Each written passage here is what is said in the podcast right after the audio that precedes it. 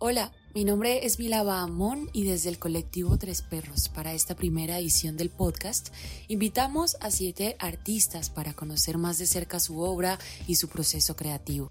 Este espacio, como les comentaba, se llamó o se llamará Siete Artistas 400 años, toda vez que Bucaramanga cumple 400 años de historia. A su vez, estos artistas y en estas conversaciones nos contarán cómo se encuentra el panorama artístico en Bucaramanga y cuáles son las inquietudes o motivaciones que mueven hoy a los artistas en la ciudad. También hablaremos de sus referentes, de sus ideas y sus nuevos proyectos. Juan Diego Pinzón es fotógrafo y director de cine santanderiano. Es productor en artes audiovisuales de la Universidad Autónoma de Bucaramanga, UNAPA.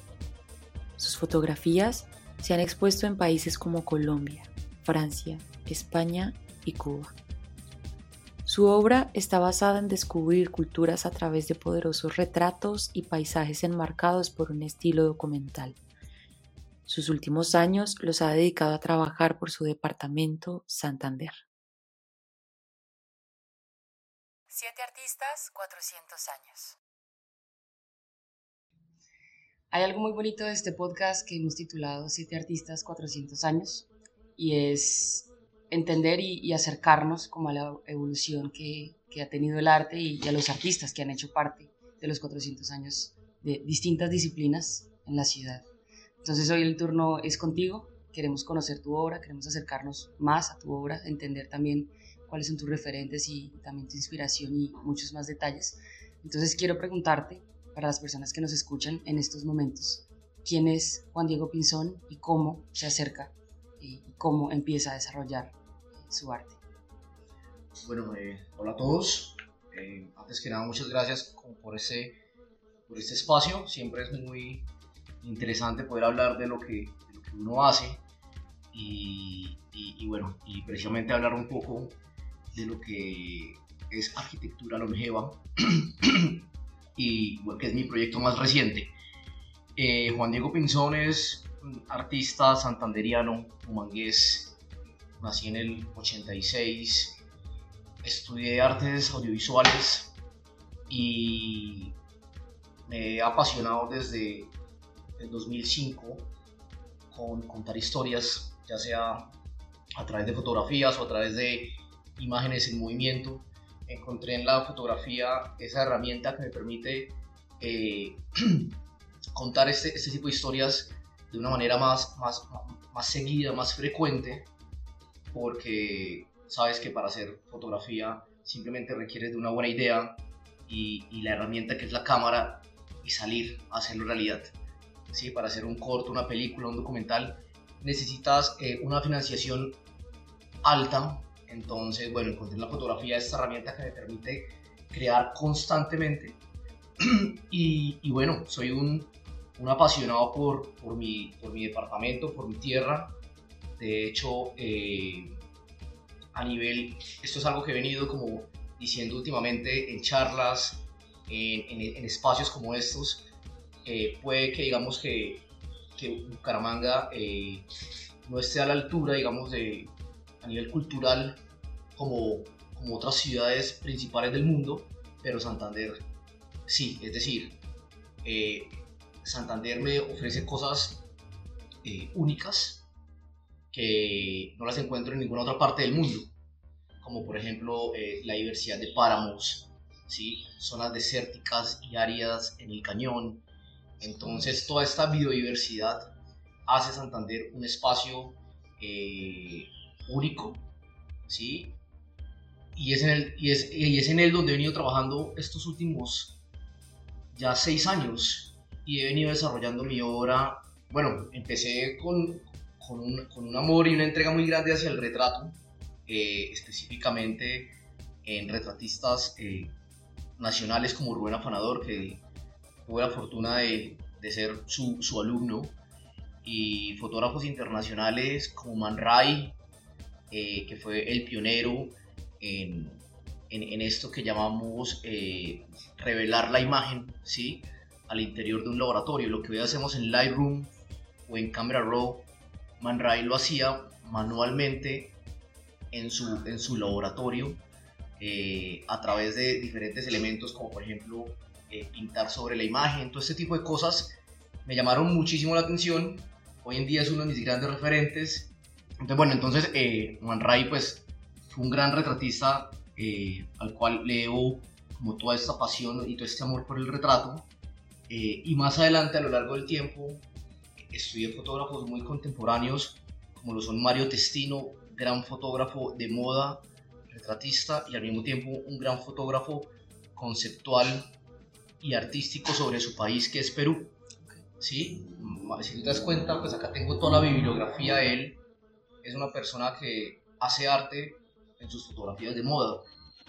Y eso me llamó muchísimo la atención, muy parecido a la misma línea de Rubén Afanador o muy parecido a lo que hace otro gran fotógrafo que se llama David de la Chapelle, eh, que son fotógrafos que a pesar de, de, hacer moda, y la moda puede sonar como algo muy efímero, ¿sí? como algo que se publica en una revista, lo ojeaste y inmediatamente pasó, fue fugaz, ellos lograban hacer trascender las imágenes porque construían obras de arte.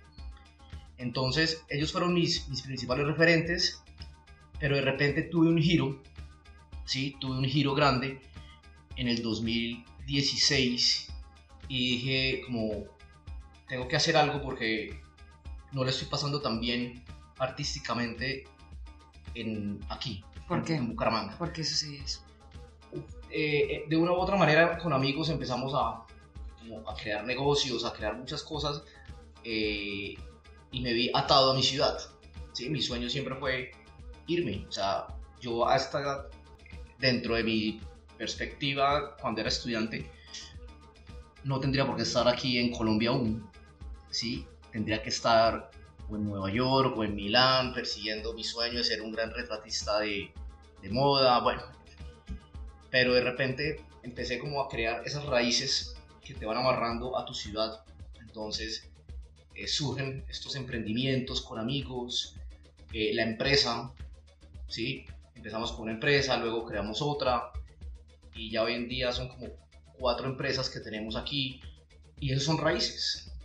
De Sí, esos son raíces que, que, son como tus hijos. No necesariamente tenía que ser padre de familia para tener una, una raíz fuerte, porque finalmente cada empresa o cada emprendimiento es como un hijo. Entonces, eh, llegué a un momento en que colapsé creativamente porque como que no podía salir de acá, pero me tenía que quedar acá. Entonces, eh, me acuerdo muy bien en el 2014 que arranco con mi primer libro, que no he terminado todavía porque se alargó muchísimo, que es, es un libro sobre carnavales y fiestas de Colombia. Y empecé precisamente como, como esa, esa, esa, esa, escapatoria a esa Siete artistas, 400 muerte creativa que estaba padeciendo en ese momento. ¿Sí? Entonces dije, como que a mí me gusta el tema cultural, me gusta eh, conocer cómo las diferentes culturas de Colombia eh, celebran sus, sus, festivales, sus carnavales, sus días más sagrados. Me gusta eso, pues voy a ir a vivirlo. Y arranqué, en este momento ya llevo 25 festivales, festivales, eh, están los clásicos, Carnaval de Barranquilla, Blancos y Negros, eh, San Pacho en, en Chocó, bueno, de todo. Hasta festivales como el Carnaval del Perdón en el Valle del Sibundoy, en el Putumayo, eh, una tomatina en Boyacá, en Sutamarchán, bueno, cosas que me encantan. Me encanta porque no paro de sorprenderme y no quiero terminar este proyecto nunca, claro. porque es una gran excusa para hacer lo que yo quiero. Claro. Sí, porque si lo hubiera terminado el año, muy seguramente no habría conocido todos los que he conocido hasta el día de hoy y pues bueno, otra, sería otra historia. Pero bueno, entonces no lo he terminado aún, me encanta. Y desde ahí como que empiezo, como que digo, voy a dejar de mirar tanto para, afuera y me voy a concentrar más en lo nuestro. Entonces empecé a enamorarme full de mi país, a pesar de que antes de que ejercía la fotografía de chiquito, de los 15 años, ya me había recorrido la Guajira, el Parque Tayrona, todos estos lugares.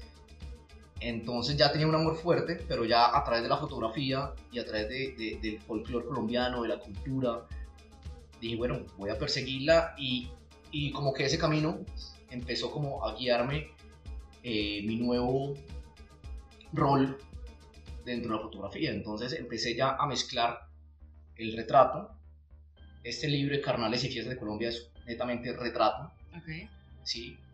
Con el paisaje, ¿sí? Porque claro, todos estos eventos se llevan a cabo también en lugares, espectaculares.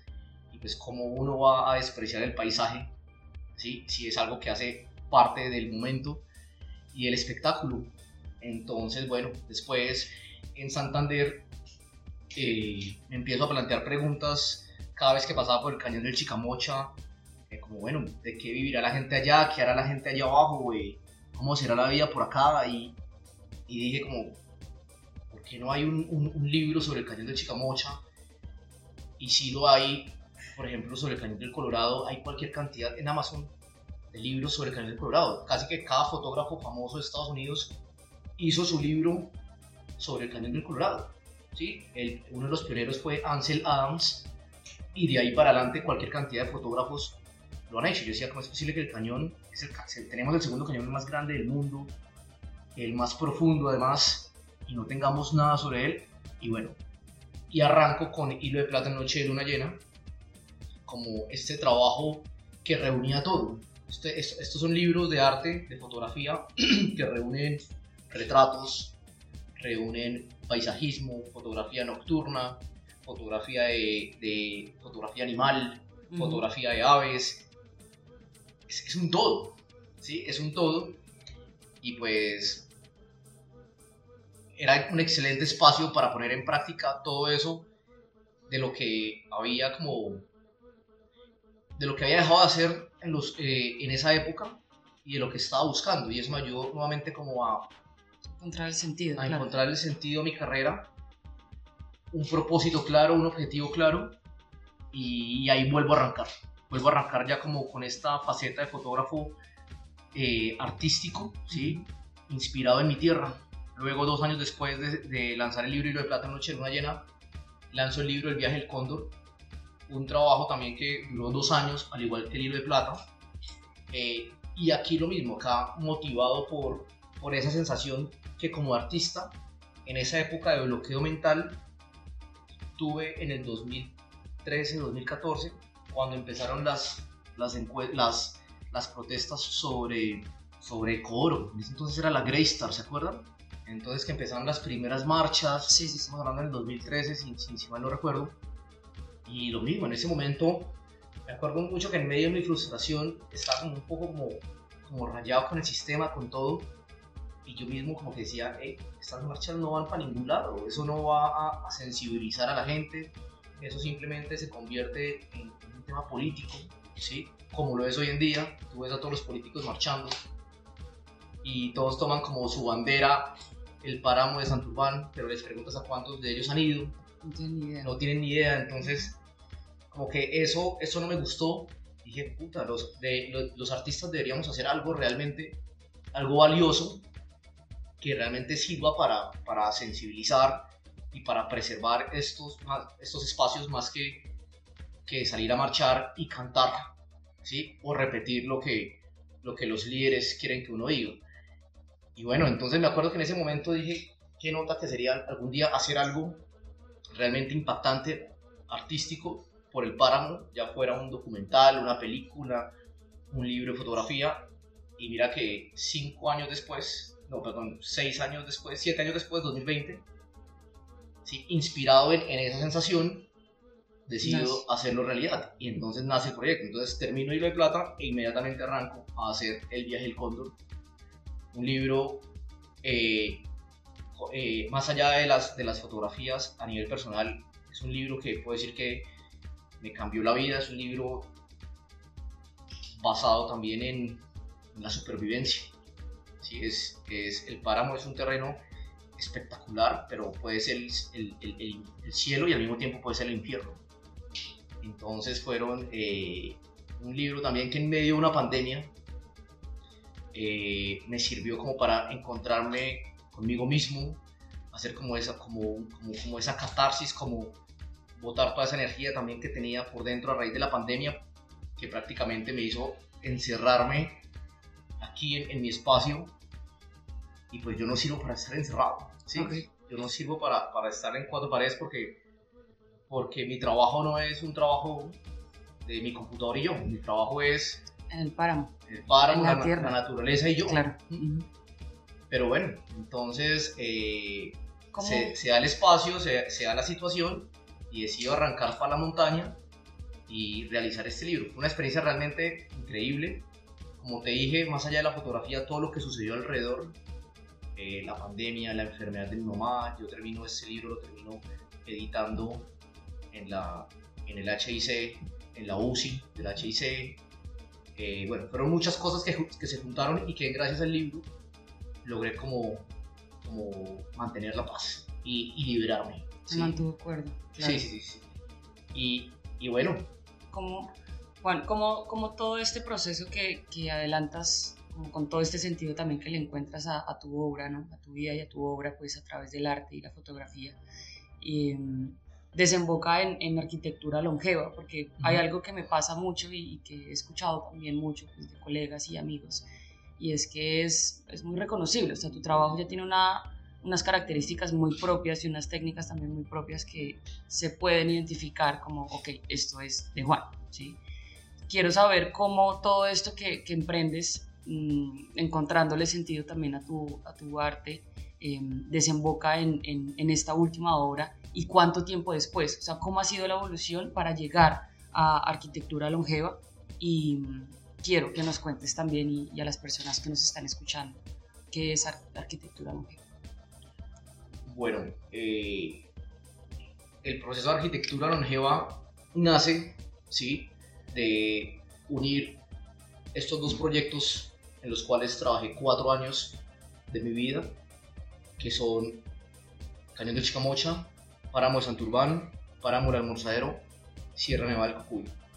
Si tú coges un mapa, te das cuenta que este proyecto se realizó en la cordillera oriental de los Andes, ¿sí? desde el límite Colombia-Venezuela. Descendiendo hasta llegar a, empezando el norte de Santander, llegamos a Santander y seguimos descendiendo hasta llegar a Boyacá. Boyacá, Arauca y Casanare que comparten la Sierra Nevada del Cocuy. Fueron cuatro años recorriendo estos, estas, estas, estas montañas, ¿sí? tanto la parte más alta como la parte más baja de la cordillera oriental andina, a pie, eh, en carro, en moto, en bicicleta, en todo. ¿sí? Lo único que, que, pues, que no hubo fue, fue lancha, pues acá no tuvimos que cruzar ríos, acá claro. lo que nos encontramos eran lagunas y pues no, no, te puedes meter en una laguna con lancha, pero prácticamente lo recorrimos desde donde empieza hasta donde finaliza. Este recorrido como artista me dejó demasiada inspiración, ¿sí? Porque claro, tú estás persiguiendo el objetivo que es un libro, pero al mismo tiempo te vas encontrando con muchas realidades que te marcan como artista, ¿sí? Por ejemplo, hay una realidad muy importante que la toco acá, para hacer un pequeño spoiler de lo que se viene, y es eh, la película. ¿sí? Okay. La película del viaje del cóndor, ¿sí? Lleva el mismo nombre del libro, pero la problemática es el envenenamiento de cóndores que hay en el páramo del Mozaro. ¿sí? El cóndor es visto a pesar de ser carroñero, el cóndor es visto por muchas personas como ese animal malo, demoníaco, que se come lo que, lo que es del hombre. Uh -huh. El ganado, hablando de las cabras, las ovejas, al mismo, lo tienen al mismo nivel, ¿sí? Del puma o del jaguar, ¿sí? Que hoy en día son animales mal vistos dentro de una sociedad, dentro de una comunidad campesina porque están acabando con lo de ellos. Entonces es una guerra de supervivencia entre el hombre y el animal, ¿sí? por no dejarse morir eh, en el caso del animal y el hombre por no dejar que se lleven lo suyo. Lo que pasa es que nosotros como, como, como seres humanos nos hemos ido apropiando de, del terreno de ellos, ¿no? ¿A través de qué? A través de la expansión minera, a través de la expansión agrícola, a través de la expansión ganadera. Entonces estas especies ya no tienen nada que comer y tienen que salir para sobrevivir. Ah, para sobrevivir. Uh -huh. ¿Qué pasa con el cóndor? El cóndor, eh, con el cóndor, a pesar de ser carbonero, eh, bueno, hay muchos estudios, eh, hay muchos testimonios, hay mucha información sobre esto, Eh, una de esas es que el cóndor a través del vuelo de él, él va llevando a las cabritas y a las ovejas hacia la parte más alta de los riscos para que luego caigan. Y una vez caen, un mes después, huele sabroso, van y se la comen. Ya. Entonces, bueno, esa es una realidad que no solo sucede en Colombia, ni en Santander, en el Páramo del Almorzadero, sucede en todos los países andinos, desde Tierra del Fuego en Argentina hasta Venezuela. A mí me han llegado noticias a, a, raíz del, libro El viaje del cóndor, gente que me comparte noticias, hubo una masacre en Bolivia de treinta y pico de cóndores el año pasado, cosas así como dicen, ¿cómo? Sí, lo mismo, o esa expansión minera, agrícola o ganadera, esos son los, los, los tres motivos principales. Entonces, bueno, la peli es sobre esa problemática. Y así como, como está la idea de la peli, surgen muchas más ideas y entre esas arquitectura longeva, ¿sí? que fue algo que siempre me llamó la atención y era ver cómo esos lugares que hoy aparentemente son inhóspitos, pues bueno, aparentemente no, lo son, son inhóspitos, sí, ya no vive absolutamente nadie. Siete artistas, 400 eh, años. Hay todavía estructuras que sobreviven al paso de los tiempos.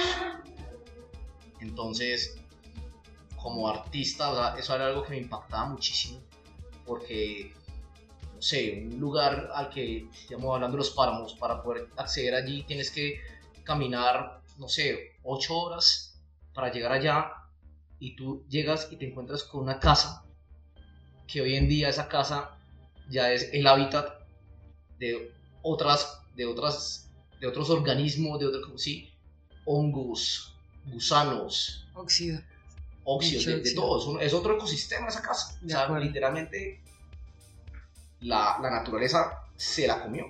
Entonces tú, tú, te preguntas, aquí no hay una tienda cerca, no hay un supermercado, no hay una escuela, no hay nada, o sea, ¿cómo fue posible que... ¿De dónde salió? Que hubiera vida acá, mm. en un terreno tan difícil pero tan difícil. Entonces, lo mismo, entonces tú te vas llenando de preguntas, así como con el cañón, y esas preguntas son las que finalmente te inspiran y te impulsan a desarrollar una obra. Entonces pasó una vez, luego vuelve y pasa otra vez, luego otra casa abandonada, otra casa abandonada. De repente una vez estábamos en el páramo también y nos encontramos con una fachada, con una casa de una fachada alemana en medio de una tierra santanderiana. Esa foto la verán en la exposición y encontrarán la historia de esta casa. ¿Cómo lograste saber la historia? Por medio de un guía local. Ya. Sí, por medio de un guía local. Eh, bueno, fue la casa de, de los pioneros en la minería en Santander. Un grupo de una familia alemana. Entonces una casa abandonada en medio de las montañas, bueno, y así como estas son 10 historias, son 10 casas abandonadas eh, y cada una tiene su propia historia. Entonces, eh, así es como se va formando arquitectura longeva, ¿sí? A través de estas preguntas que me hacía cada vez que llegaba a lugares inhóspitos, completamente desolados y me encontraba con, con lugares que nos decían que aquí hubo vida en algún momento. ¿sí? También muchos de ellos eh, hay muchas razones también de por qué ya no, ¿sí? Entonces las difíciles, eh, lo, lo, difícil del terreno, el clima, la violencia, ¿sí? Pues para nadie es un secreto que los páramos fue como el lugar predilecto para que la guerrilla llevara a sus secuestrados, ¿sí? Eh, porque era un lugar perfecto. Es un lugar donde llega poca gente, y es un lugar donde ellos fácilmente pueden ver quiénes van llegando. Entonces, bueno, yo me encontré en repetidas ocasiones muchas tumbas, ¿sí? Tumbas eh, guerrilleras, tumbas de, personas, eh, cartuchos de AK-47, medicina, medicina de 1990, 91, 92, 93.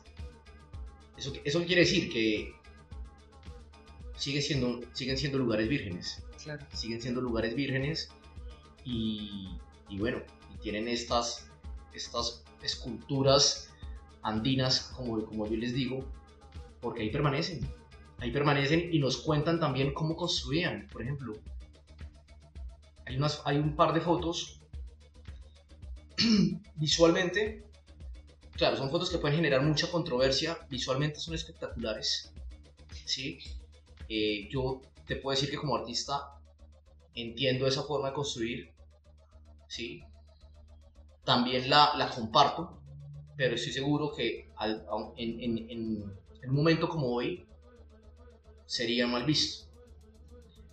Eh, estas casas eran construidas con frailejones. Okay.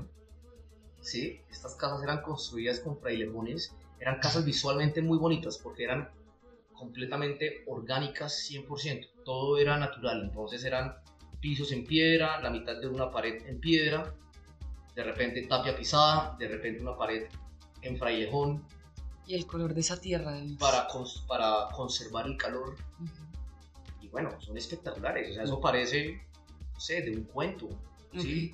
Son demasiado bonitas. Muy diferente a lo que se ve en el páramo hoy en día, que es un ladrillo y unas láminas de, de zinc. O sea, no, no, como que hoy en día no hay una estética. ¿sí? Hay más estética en el cañón ¿sí? que en la arquitectura de Palma. Entonces, bueno, eso era espectacular, eso parecen las aldeas del Señor de los Anillos. ¿sí? Y, y, bueno, entonces, claro, eso nos cuenta que hace más de 50 años, incluso 100 años, la gente construía como con el frailejón. ¿Sí? Que es finalmente lo que hacemos acá. Pues, con el role, con la teca, con los cerezos. Finalmente es tumbar un árbol para construir tu, casa. Eh, y bueno, ya luego uno mira si resiembra o no, es lo que hace la gente. Pero finalmente es lo que tenemos. ¿Sí? Es usar lo que tenemos, la guada, la, teca, todo, para, para hacer nuestras viviendas. Entonces así lo hacían los campesinos antes. Y no había todo ese boom y toda esa satanización que hay alrededor de, de, esos ambientalistas que se van a un extremo. Entonces, eh, si tú pisas un frailejón, eh, cárcel, ¿sí me entiendes? Escuchándote, entiendo también como que hay, hay, un, hay un eje que se mezcla, ¿no? Como el, el eje artístico, el eje político, eh, también el discurso que adelantas desde tu obra. Y mm, esto me lleva a preguntarte si ha sido como un trabajo consciente del hecho de, asociar, ¿no? Como la imagen a, la narración, como de, cada casa que vamos a encontrar en arquitectura longeva, o fue algo que sucedió eh, en medio también de, explorar tú el terreno, de, encontrarte con estos grandes objetos que están ahí abandonados y, pues, con el paso del tiempo encima. Y es em, eso, tú llegas allá y dices, bueno, voy a agregarle como toda esta historia, todo este contexto del territorio, lo que me, aporta también las personas que tienen el conocimiento del territorio, o fue así como de primer momento, es la exposición es esto y viene con eh, cada historia y va a ser, o te lo fue dando como el recorrido del territorio. Sí, no, yo pienso que me lo fue dando. Pienso que desde la primera casa encontré una historia súper fuerte, súper poderosa que da para un documental, por ejemplo, de, de cada espacio y desde cómo fue construida, quiénes vivieron allí, eh, qué hacían para sobrevivir y por qué se fueron, ¿sí? Cada casa tiene, tiene eh, estos ingredientes que lo hacen ser muy interesantes desde el principio y desde el principio ya es concebido como eso que tú estás diciendo, ¿sí? Entonces, eh, pienso que, bueno, el, el, poder que hay detrás de cada una de estas composiciones eh, arquitectónicas, ¿sí? Eh, es muy fuerte no solo visualmente, sino conceptualmente. Claro, de acuerdo. Esta, esta obra eh, está compuesta por 10 historias, ¿no? 10 fotografías. Y mm, esto me lleva a preguntarte, ¿qué más estás pensando con esta exposición? ¿Quieres que crezca? ¿Quieres mantenerla de esta manera? ¿O eso también lo irá dando como el tiempo qué tal que sea como una historia de cañones del mundo, no sé, como qué estás soñando también como con todo esto que estás emprendiendo. Bueno, este punto de inicio prácticamente como que no, no, no, no, tiene límite, ¿no? Siete artistas, 400 años. Claro, en este momento empiezo con ese tramo de la cordillera oriental andina pero este, esto puede seguir bajando. Esto puede seguir bajando y ya nos juntamos con, llegamos al sur del país, llegamos a Pasto, Nariño, seguimos descendiendo hasta llegar a Argentina, pues claramente se puede extender por toda la cordillera de los Andes. Eh, es, es, bacano soñar, o sea, ahí empieza todo. con un sueño empieza todo. Eh, claro, hay un factor muy importante, dos factores muy importantes, que es el factor tiempo y el factor dinero. ¿sí? Pero como punto de partida, como inspiración, ¿sí? ahí hay un potencial artístico muy fuerte para seguir desarrollando. ¿sí? Total. Eh, yo feliz de poder seguir trabajando en esta obra, ¿sí? Además que no es, no es fácil, o sea, no es, no es, esto es muy riguroso, no es que en cada esquina tú encuentres una casa abandonada, ¿sí? Sí, tiene mucha magia también. Sí, con, una historia interesante, visualmente impactante, no, no, esto no es, no es como, yo qué sé, ir a fotografiar, por ejemplo, lagunas. Tú sabes que, sabes que vas a la fija, o sea, no hay laguna mala. Ok, ok. ¿Sí? Eh, o no hay nevado malo, o no hay volcán malo. Esto es muy de, de la experimentación. De, de salir, caminar, a, a, ti Google Earth no te va a decir aquí hay una casa abandonada, aquí hay otra. Sí. Es de mucha paciencia, pero bueno, cuando tú la encuentras, es como si encontraras un, un, tesorito muy valioso. Entonces, no, sí, claro, sin duda es el punto de partida de una obra que realmente uno la lleva hasta donde uno la quiera llevar. De acuerdo. Sí, pero sí. Y ojalá, ojalá, siga. Ojalá siga, ¿no? Total. Qué interesante, realmente interesante. A muchos de siete eh, artistas, 400 años, es lo que te comentaba, ¿no? Como entender cómo, cómo ha evolucionado, ¿no? El inicio de tu carrera eh, y, y, cómo también se, se, se, manifiesta en esta última obra, ¿no? Que esta última obra que expones.